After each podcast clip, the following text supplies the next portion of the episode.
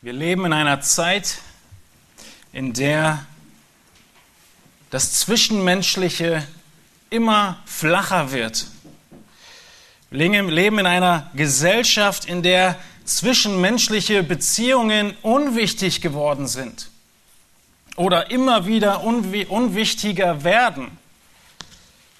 Wir leben in einer Zeit, in der es ausreicht, sich hin und wieder auf elektronischem Wege einige Worte zu schicken und so die Freundschaft aufrechtzuerhalten. Oder ist das nicht so? Stimmst du nicht mit mir überein? Hoffentlich stimmst du nicht mit mir überein, dass wir noch nicht so weit gekommen sind, aber es wird nicht mehr lange dauern, in denen wir ein Wörterbuch Wahrscheinlich wird es gar nicht mehr ein Wörterbuch sein, sondern eine Webseite fragen müssen, was denn dieses Wort Beziehungen bedeutet, wie es buchstabiert wird. Oder wir müssen bald Freundschaft googeln, Nächstenliebe im Wörterbuch nachschlagen, weil wir in einer Gesellschaft leben, in der es nicht um unseren Nächsten geht, sondern nur um eine einzige Person im Universum geht, für jeden Einzelnen.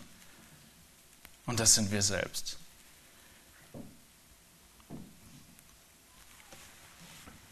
Wieso fällt es uns so schwer, echte Freunde zu finden? Wieso sind sie so selten zu finden, echte Freundschaften? Egal ob im Alter oder als junger Mensch.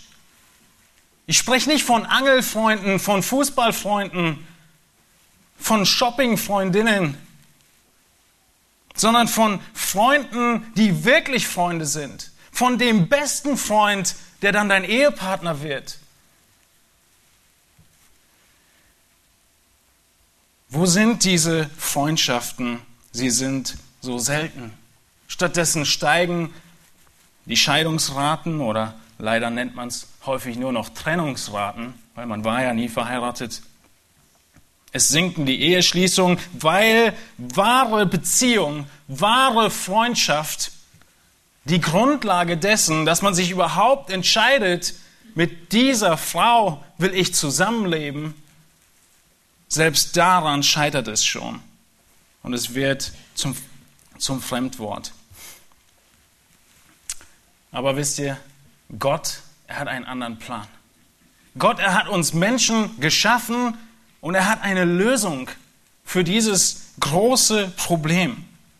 Er hat einen schönen Plan für Menschen und ihre Beziehungen. Und dieser Plan, er beginnt, wenn ihr euch an die letzte Predigt erinnert, an deiner Garderobe, bei deiner Kleidung. Christus ähnlich kleiden. Wir haben über die Kleiderordnung des Christen gesprochen in unserer letzten Predigt aus dem Kolosserbrief. Und da beginnt die gute, die Christus ehrende Beziehung. Eine Beziehung, die eng wird, die von Liebe umschlossen ist und die nicht zu zerstören ist. Sie beginnt bei deiner Kleidung. Nicht bei der Kleidung, die ihr anhabt, auch wenn ich sehe, viele sehr festlich gekleidet sind. Warum sind wir heute festlich gekleidet? Weil wir Geburtstag nachfeiern. Wir feiern dreifachen Geburtstag nach in der Taufe.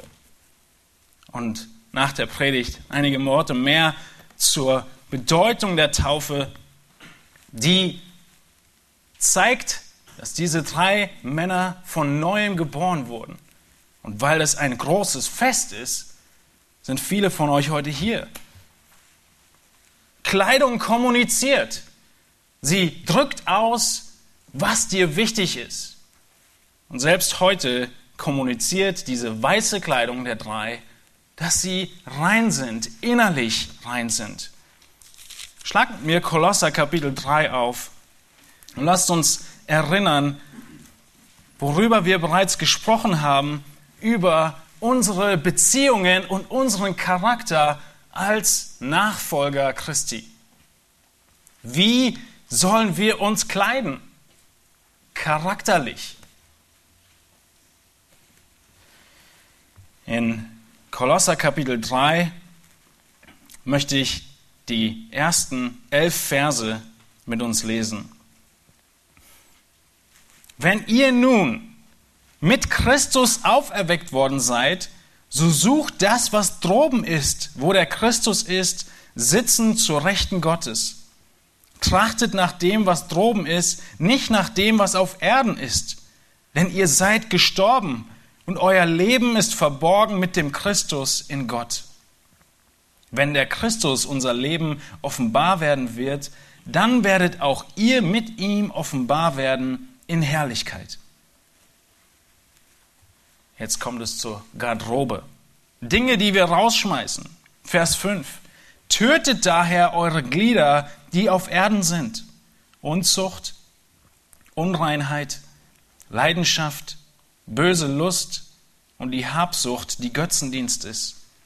Um dieser Dinge willen kommt der Zorn Gottes über die Söhne des Ungehorsams. Unter ihnen seid auch ihr einst gewandelt, als ihr in diesen Dingen lebtet. Jetzt aber legt auch ihr das alles ab. Zorn, Wut, Bosheit, Lästerung, hässliche Redensarten aus eurem Mund. Lügt einander nicht an, da ihr ja den alten Menschen ausgezogen habt mit seinen Handlungen und den neuen angezogen habt, der erneuert wird zur Erkenntnis nach dem Ebenbild dessen, der ihn geschaffen hat wo nicht Grieche noch Jude ist, weder Beschneidung noch Unbeschnittenheit, noch Barbar, Sküte, Knecht, Freier, sondern alles und in allen Christus. Paulus, er beschreibt in diesen ersten Versen, ihr erinnert euch daran, er beschreibt, was wir ablegen sollen. Und bevor er dazu kommt, was wir anziehen sollen, wie wir stattdessen leben sollen, kommt in der Mitte das Kernstück der christlichen Wahrheit und des christlichen Lebens, nämlich in Vers 9, da ihr ja den alten Menschen ausgezogen habt, mit seinen Handlungen und den neuen angezogen habt. Wir haben immer wieder darauf hingewiesen, dass das der Dreh- und Angelpunkt ist. Nicht haben wir Kleidung oder irgendwelche Eigenschaften nur abgelegt, sondern den ganzen Menschen mit seinen Handlungen haben wir ausgezogen. Paulus, er beschreibt in diesem Bild die Wiedergeburt. Er beschreibt das, was wir heute feiern im Leben von drei Männern. Er beschreibt, dass Gott ins Leben eingreift und ein neues Leben schenkt. Nicht eine Renovierung, sondern ein ganz neues Leben mit neuen Eigenschaften, mit neuen Wünschen, mit neuen Sehnsüchten, mit neuen Zielen. Und diesen neuen Menschen, den wir angezogen haben in Vers 10, der wird erneuert zur Erkenntnis nach dem Ebenbild dessen, der ihn geschaffen hat. Dieser neue Mensch wird erneuert. Ein fortlaufender Prozess, dass dieser neue Mensch immer mehr so aussieht wie der, der ihn geschaffen hat. Und im Kolosserbrief wird in Kapitel 1 deutlich, dass das Christus ist. Jesus Christus, unser Schöpfer. Jesus Christus, unser zweiter Schöpfer, der uns neues Leben zum zweiten Mal schenkt. Nicht nur das Leben, an dem wir geboren werden, schenkt er uns, sondern dieses zweite Leben. Und ihm ähnlicher werden wir Tag für Tag. Dieses im Zentrum zu haben, ist der Dreh- und Angelpunkt unseres christlichen Lebens. Wir sind neu. Und Christus hat uns neue Eigenschaften in unser Leben gegeben, die danach streben, ihm wohl zu gefallen. Und dann fährt Paulus fort, was wir anziehen sollen. Und dieses Anziehen ist in Vers 12 beschrieben und primär auf deine Charaktereigenschaften gezielt. Und in Versen 13 und 14, die wir uns heute angucken, auf deine Beziehungen unter einander als Geschwister und darüber hinaus. Und deshalb die große Frage heute nach deinen Beziehungen, nach deinen wahren Freundschaften und nach der Einheit in deinem Leben, angefangen von deiner Ehe bis hin zum Arbeitsplatz und zu deinen Freunden im Alltag, deinem Hobby und deinem Club. Wie sehen deine Beziehungen aus?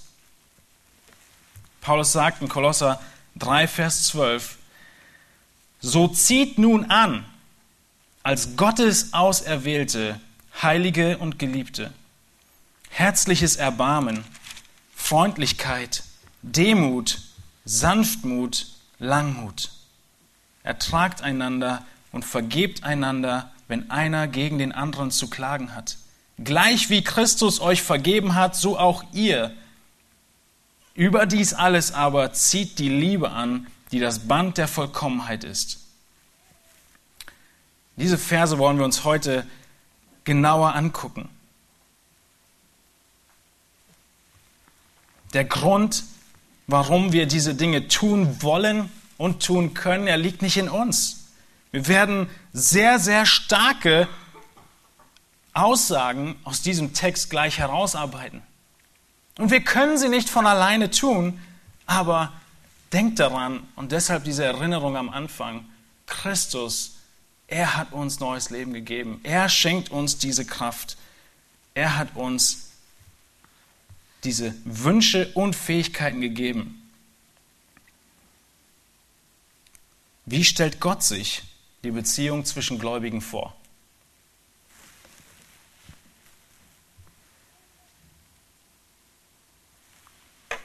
Wir sehen, dass es sehr, sehr einfach ist, was wir hier gleich erarbeiten werden. Es heißt, ertragt einander und vergebt einander, wenn einer gegen anderen zu klagen hat, gleich wie Christus euch vergeben hat, so auch ihr. Über dies alles aber zieht die Liebe an, die das Band der Vollkommenheit ist. Ein Einmaleins. Es passt in zwei Verse hinein. Und doch ist es so wie in der Mathematik dieses Einmaleins die Grundlage dafür, hochkomplexe mathematische Themen bis hin zur Differentialrechnung, Integralrechnung und Vektoranalyse berechnen zu können. Es ist zusammenzufassen in einem, in kleinen Gesetzen. Und die schauen wir uns heute an. Nicht mathematisch. Aber diese kleinen Gesetze, dieses Ertragen, dieses Vergeben und dieses Lieben, diese kleinen Gesetze haben heute schon so viele Entscheidungen in deinem Leben beeinflusst. Sie haben beeinflusst, neben wem du heute sitzt vielleicht sogar beeinflusst, neben wen du garantiert nicht sitzen wolltest. Das hast du schon vorher ausgemacht. Die Person möchte ich lieber nicht über den Weg laufen. Merkt ihr, wie groß das Spektrum wird der Anwendung?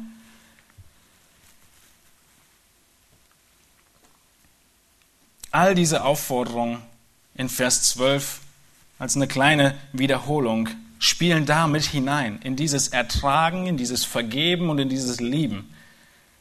Wir haben in Vers 12 uns angeschaut, dass Paulus damit beginnt, uns daran zu erinnern, wer wir sind. In drei kleinen Worten, Auserwählte, Gott hat mit dir begonnen. Heilige, du gehörst ihm. Und Geliebte, seine volle Liebe hat er auf dich dem Kind Gottes gelegt vor Grundlegung der Welt. Und dann fordert er uns auf, dass wir anziehen sollen. Herzliches Erbarmen. In der letzten Predigt hatten wir es überschrieben mit Zieh herzliches Erbarmen an, leg Ignoranz ab. Dieses innere Anliegen, ein brennendes Herz, ein herzliches Erbarmen, voll von Barmherzigkeit, voll von Erbarmen für Geschwister um uns herum. Das sollen wir anziehen. Wir sollen barmherzig sein. Es ist genau das Gegenteil von Schadenfreude und das Gegenteil von Worten wie ist nicht meine Sache, interessiert mich nicht. Wir sollen herzliches Erbarmen anlegen. Wir sollen Freundlichkeit anlegen. Wir hatten es letzte Mal überschrieben mit leg Kälte ab. Freundlichkeit ist anerkennend, ist liebenswürdig, sieht die andere Person höher als sich selbst, kümmert sich um seinen Nächsten mindestens genauso viel wie um sich selbst. Freundlichkeit. Demut, sagt Paulus, zieh Demut an und leg Arroganz ab. Die Demut wird heute in unserem Text nochmal wichtig werden. Denn Demut ist, haben wir gesagt, die, das Gegenteil von Selbstliebe, das Gegenteil von Einbildung, das Gegenteil von Selbstgefälligkeit, von Selbstverliebtheit. Ein demütiger Mensch dreht sich nicht mehr um seinen eigenen Bauchnabel, sondern er hat seinen Nächsten im Blick. Wir sollen Sanftmut anlegen, das Gegenteil von Aufbrausen. Ein sanftmütiger Mensch ist jemand, der sich nicht leicht provozieren lässt. Jemand, der die Ruhe behält, der nicht jähzornig ist. Und als letztes sagt er Langmut. Langmut ist die Fähigkeit zu warten. Langmut spricht vom Ertragen schwieriger Menschen. Und genau das tut Gott. Er erträgt uns schwierige Menschen so lange. Wir haben in all diesen Eigenschaften gesehen, dass es Eigenschaften sind, die Christus und die Gott bezeichnen und zu denen wir aufgefordert werden, sie anzulegen, sie anzuziehen. Und dieser Vers 12, er konzentriert sich und zeigt dir den Spiegel zu deinem Charakter. Und jetzt in Vers 13 heißt es einander. Und es zeigt, wie, wie der Blickwinkel sich ein bisschen wendet. Es geht jetzt nicht so sehr um das, was ich tue, sondern wie ich in der Beziehung zu meinem Nächsten stehe. Es geht um die zwischenmenschlichen Beziehungen, um deinen Nächsten, um deinen Freund, um deinen Feind und um alles, was dazwischen ist. Und wir sind Menschen, die von Natur aus nur für uns selbst leben, egoistisch sind. Und diese Selbstsucht ist häufig das Sand im Getriebe unserer Beziehungen. Es hapert, es funktioniert nicht. Und irgendwann kommen dann so Worte über unsere Lippen wie, wir lieben uns nicht mehr. Wie können wir Christus ehrende Beziehungen aufbauen und leben? Das schauen wir uns jetzt in den Versen 13 und 14 an. Und Gott hat hier drei Antworten für uns. Drei Antworten, wie wir Christus ehrende Beziehungen aufbauen und leben können. Zum Ersten sehen wir, dass wir Widrigkeiten gegen uns ertragen sollen. Ertragen.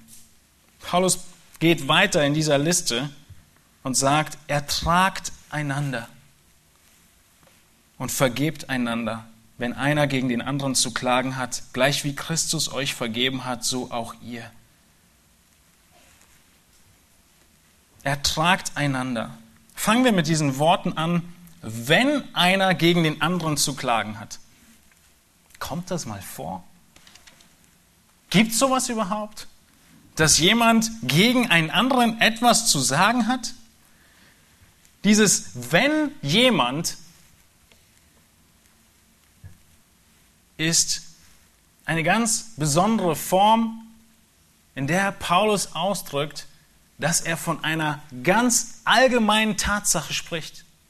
Und er legt den Fokus nicht so sehr auf das Heute, und nicht so sehr auf die Vergangenheit, sondern auf die Zukunft. Kommt eigentlich auch gut rüber. Das heißt, er geht felsenfest davon aus, dass das tatsächlich vorkommen könnte, dass jemand, einer von euch, was gegen den anderen vorzubringen hat. Wir werden gleich darüber sprechen, was das denn für Vorwürfe sein könnten.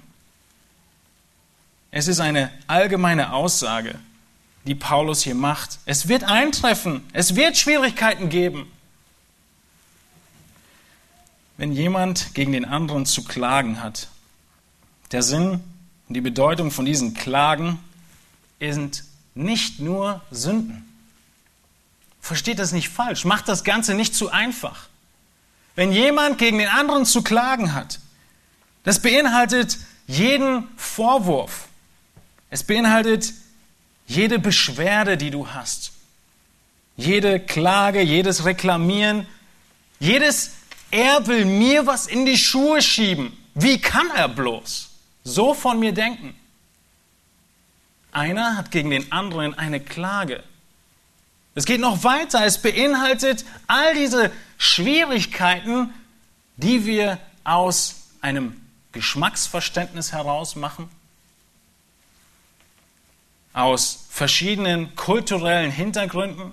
Es geht nicht nur um richtig und falsch, um Wahrheit oder Sünde, sondern unsere zwischenmenschlichen Beziehungen, sie scheitern manchmal sogar an diesen Dingen, die einfach dem einen eine Vorliebe sind und für mich ein überhaupt nicht möglich sind.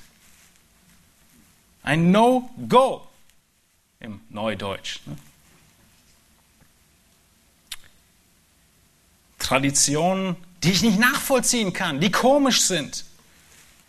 Missverständnisse und natürlich auch Sünde. Auch das ist beinhaltet, aber es geht viel weiter. Wenn irgendjemand irgendeine Klage gegen dich vorzubringen hat, das ist der Satz, den, den Paulus hier sagt. Wenn, wenn irgendeiner einem anderen etwas vorzuwerfen hat. Jedes Problem, das du mit jetzt setzt irgendeinen Namen ein, hast, ist hier abgedeckt. Egal, ob du berechtigterweise aufgebraust bist oder unberechtigterweise. Es ist irgendeine Klage. Und diesen zerstörerischen Gedanken, das ist das Sand im Getriebe. Das zerstört unsere Beziehungen dieses Murren gegeneinander, es beginnt nicht hier im Mund, sondern in unserem Inneren, in unserem Gefühl, in unserem ganzen Denken über jemanden und wir können uns häufig noch sehr gut zurückhalten, was die Zunge angeht, aber irgendwann kommt es auch da über die Lippen. Paulus sagt, ertrage die Unterschiede, ertrage die Widrigkeiten. Es geht so weit, nicht nur um, um Geschmack und Kultur und Tradition, sondern dieses Ertragen. Es wird von Paulus gebraucht in 1. Korinther 4, Vers 12, wo er sagt, wenn wir geschmäht werden, das heißt, sie werden vollkommen runtergemacht, beleidigt, segnen wir. Wenn wir Verfolgung erleiden, da geht es an ihren physische Gesundheit ran, halten wir stand oder dulden wir. Das ist das Ertragen. So weit geht es. Dass Paulus sagt, ich ertrage, ich erdulde nicht nur kleine Klagen unterschiedlichen Geschmack, sondern so weit, dass es mir an die Gesundheit geht.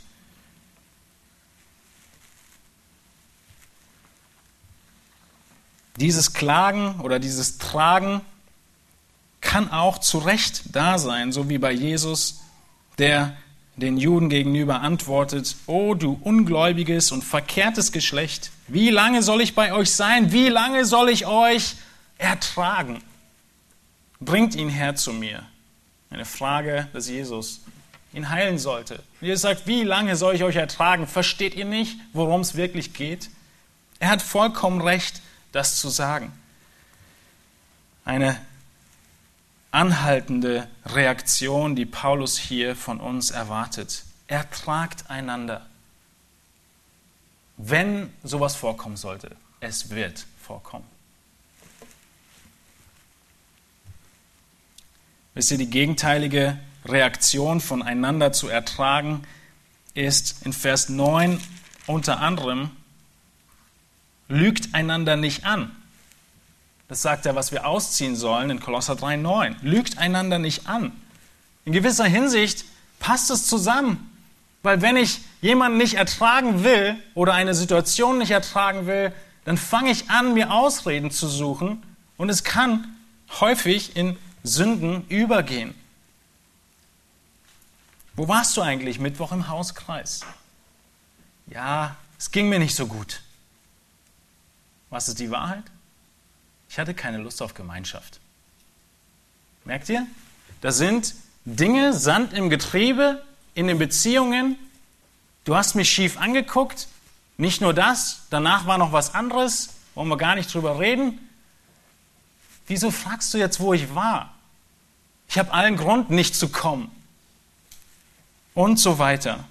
Wir können diese Gedankenspiele so weit treiben und wir merken, die Lüge und das Einander ertragen ist gegensätzlich zueinander. Ein anderer sehr gutes Beispiel von Nicht-Ertragen sind die Korinther. Wir haben gerade gelesen, was Paulus den Korinthern sagt, wie sehr er erträgt.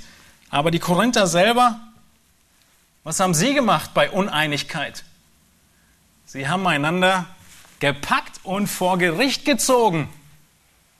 1. Korinther 6 heißt es, wo Paulus sie ermahnen muss, warum lasst ihr euch nicht lieber Unrecht tun? Sie haben sich nicht ertragen. Sie haben diese Schwierigkeiten nicht getragen.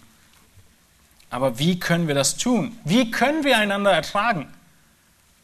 Paulus macht im Kolosserbrief keine deutlicheren Ausführungen, aber in der parallelen Brief im Epheser sagt er, in Epheser 4, Vers 2, ich lese 1 und 2, so ermahne ich euch nun, ich der Gebundene im Herrn, dass ihr der Berufung würdig wandelt, zu der ihr berufen worden seid, indem ihr mit aller Demut, mit Sanftmut, mit Langmut einander in Liebe ertragt. Haben wir irgendwo schon mal gehört, nur nicht in dem Zusammenhang. Hier bringt Paulus unsere Verse 12 und 13 zusammen in einem Vers und sagt, mit Demut erträgst du jemanden, mit Sanftmut erträgst du, mit Langmut erträgst du. Mit Demut, indem du den anderen höher achtest als dich selbst und nicht selbst verliebt bist, erträgst du die Schwierigkeiten, die andere Meinung, sogar den Hass, sogar die Sünde gegen dich. Mit Sanftmut, indem du nicht aufbrausend wirst, erträgst du. Mit Langmut, indem du ganz lange erträgst. Auch wenn es nach Wochen sich die Situation nicht geändert hat, nach Jahren sich die Situation nicht ändert. Mit Langmut ertragen wir.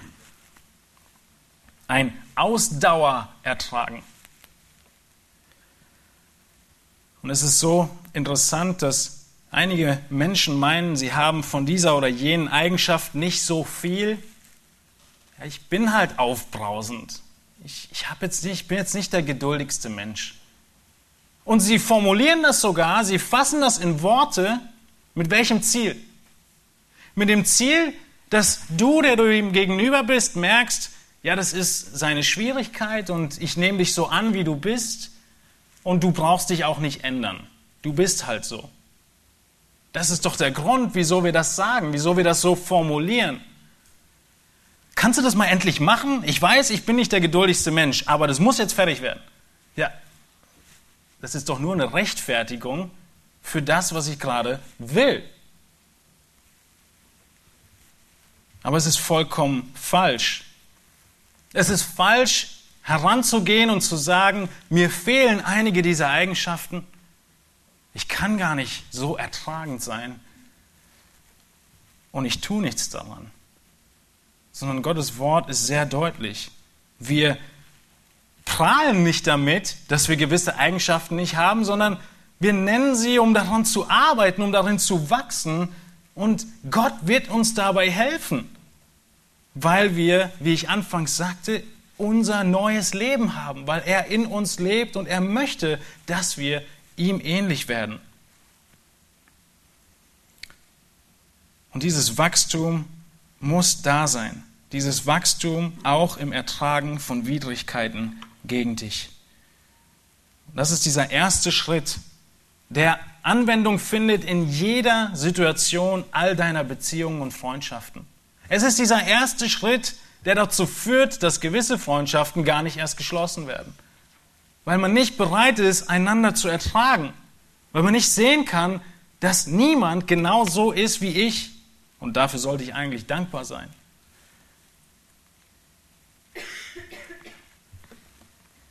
Diese drei einfachen Prinzipien zu ertragen, die ich euch zum Ende dieses Punktes mitgeben möchte, sind folgende. Mach aus einer Mücke keinen Elefanten. Das ist häufig eine der großen Ursachen. Eine Kleinigkeit so stark aufbauschen, dass sie mehr Bedeutung bekommt, als ihr eigentlich zusteht. Mach aus einer Mücke keinen Elefanten. Als zweites, erinnere dich daran, was Gott für dich getan hat, wie viel er für dich getragen hat. Wir schauen immer wieder auf Christus und auf sein Werk. Und das Dritte folgt dann automatisch. Du bemerkst, alles, was passiert um mich herum, sind keine Elefanten, sondern Mücken. Im Gegensatz zu dem, was Gott für mich getan hat, im Gegensatz zu all den Dingen und Sünden, die ich gegen Gott vorgebracht habe, sind es alles Kleinigkeiten. Und dann greift wieder Regel 1. Ertrage Widrigkeiten gegen dich. Wir sehen als zweites, dass Paulus von Vergebung spricht.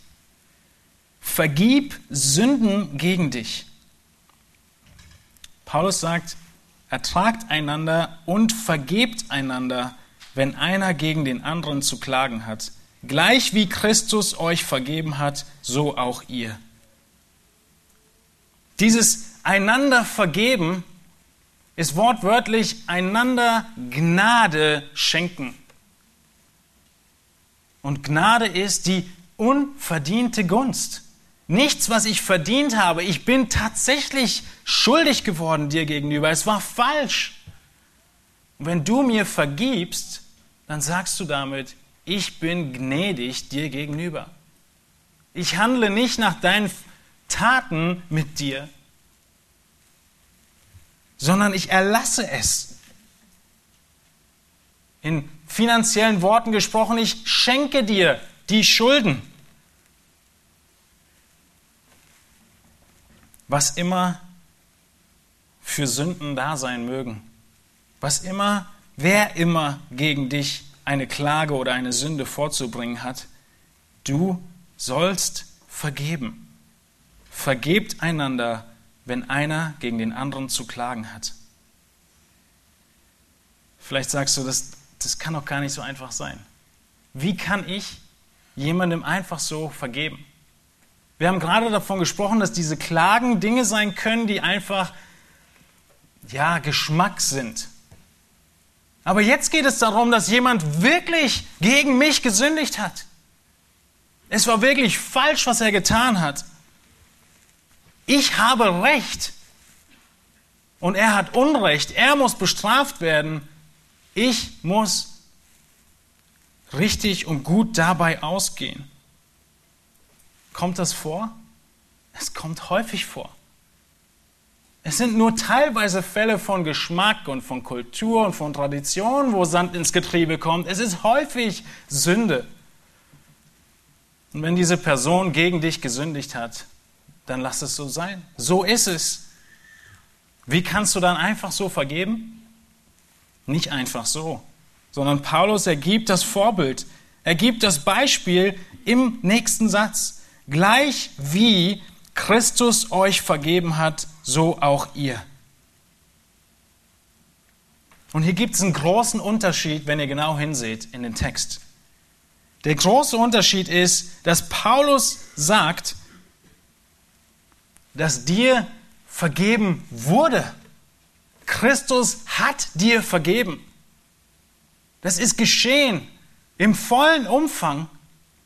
Und jetzt fordert er dich auf und sagt, genau so vergib du Tag für Tag diese Kleinigkeiten im Gegensatz zu diesem riesigen Berg, den Christus dir vergeben hat. Christus hat dir vergeben. Wie Christus euch vergeben hat, so auch ihr. Wie groß war die Vergebung Jesu? Wieso brauche ich die Vergebung Jesu? Die Vergebung Jesu ist in den Kapiteln zuvor beschrieben worden. Schlagt eine Seite zurück auf Kolosser 2, Vers 13. Wir brauchen Vergebung, wir brauchen Versöhnung, weil wir schuldig sind vor Gott. Und Christus, er macht uns lebendig und will uns vergeben, wenn wir an ihn glauben. In Vers 13 heißt es, er hat euch, die ihr tot wart, das ist unser Zustand gewesen, in den Übertretungen und dem unbeschnittenen Zustand eures Fleisches, mit ihm lebendig gemacht, indem er euch alle Übertretungen vergab. Und er, Christus, hat die gegen uns gerichtete Schuldschrift ausgelöscht, die durch Satzung uns entgegenstand und hat sie aus dem Weg geschafft, indem er sie ans Kreuz heftete. Das hat Christus für uns getan. Wenn du noch nicht im Glauben bist, das will Christus für dich tun all deine Schuld, all deine Sünde auf sich nehmen und am Kreuz dafür bezahlen, denn der Lohn der Sünde ist der Tod. Diesen langen Schuldschein hat er ausgelöscht. Er hat ihn vernichtet. Wir noch ein Kapitel zurückgehen, in Kolosser 1, heißt es in Vers 14, indem wir die Erlösung haben in Christus, indem wir die Erlösung haben durch sein Blut, die Vergebung der Sünden. Er hat uns vergeben. Und wieso fällt es uns so schwer zu vergeben? Lass uns das kurz analysieren. Was denken wir? Unter anderem.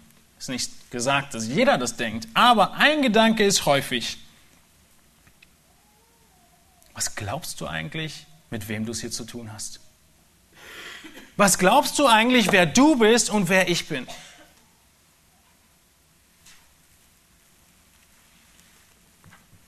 Die Gedanken, die wir uns machen, wenn wir Schwierigkeiten haben zu vergeben, sind Gedanken, die nicht so sehr davon geprägt sind, dass wir uns wirklich klein sehen, sondern es sind Gedanken, in denen wir uns als sehr, sehr besonders sehen.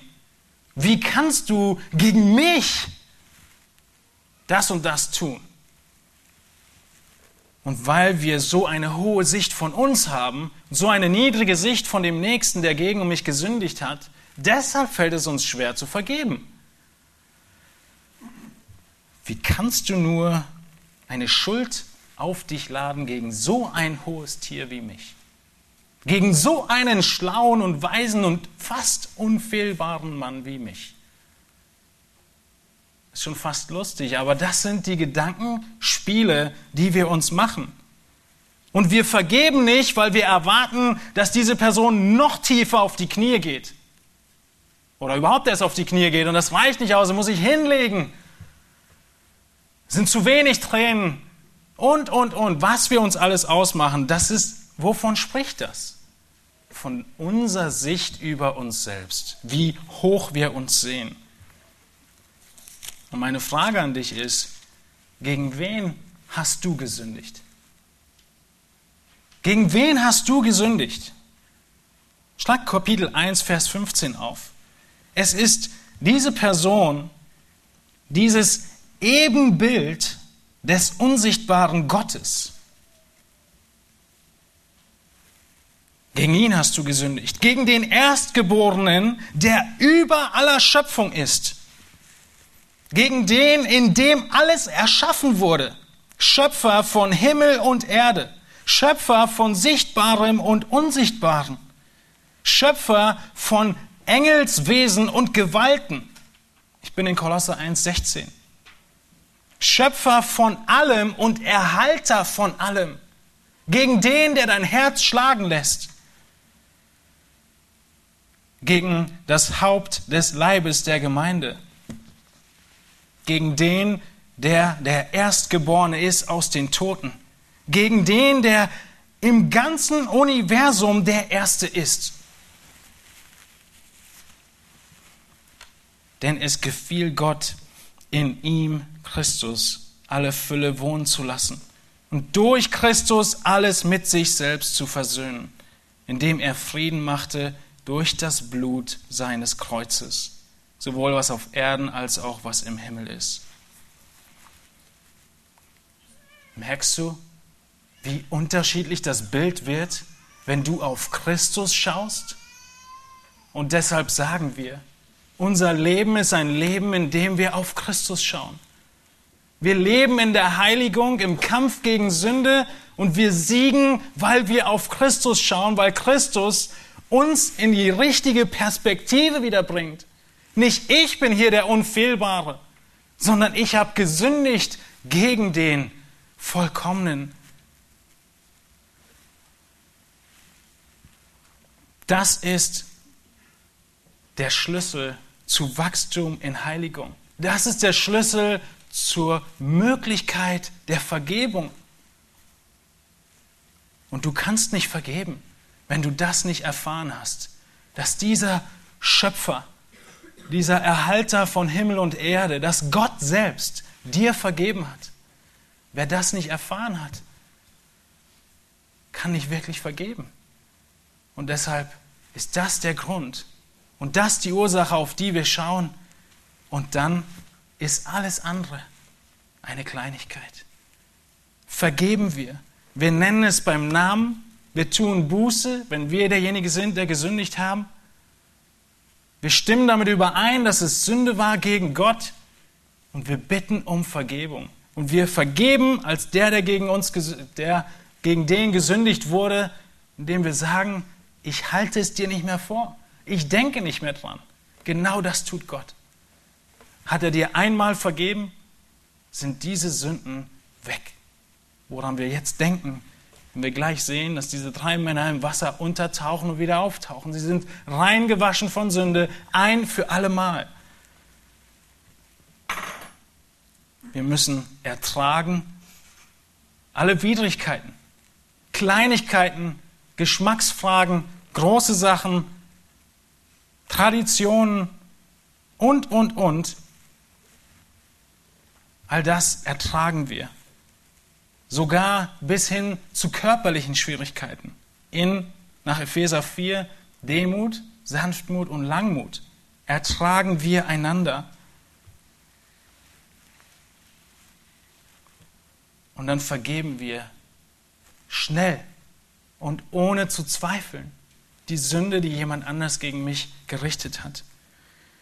Und diese, diese Haltung dieses Leben, dieses Lieben, diese Vergebung, wenn du die in jemand anderem siehst, dann wirst du schnell beschämt.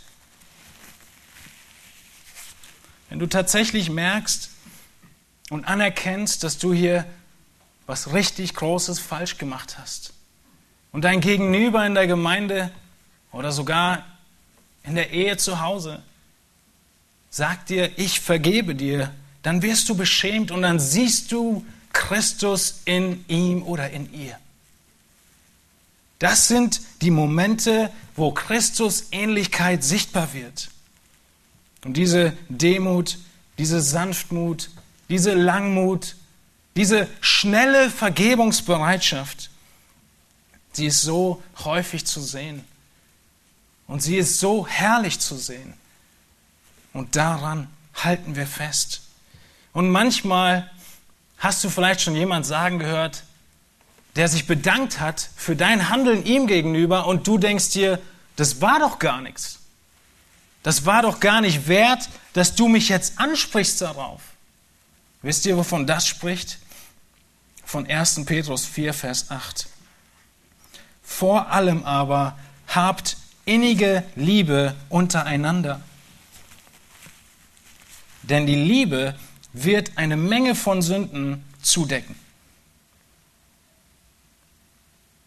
Vor allem habt innige Liebe untereinander, denn die Liebe wird eine Menge von Sünden zudecken.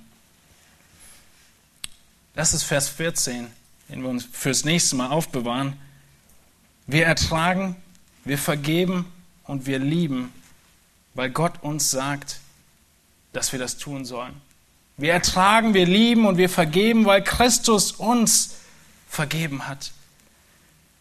Und wir ertragen einander, wir vergeben einander, wir lieben einander, weil das uns gegenseitig anspornt, noch mehr in der Liebe zu wachsen.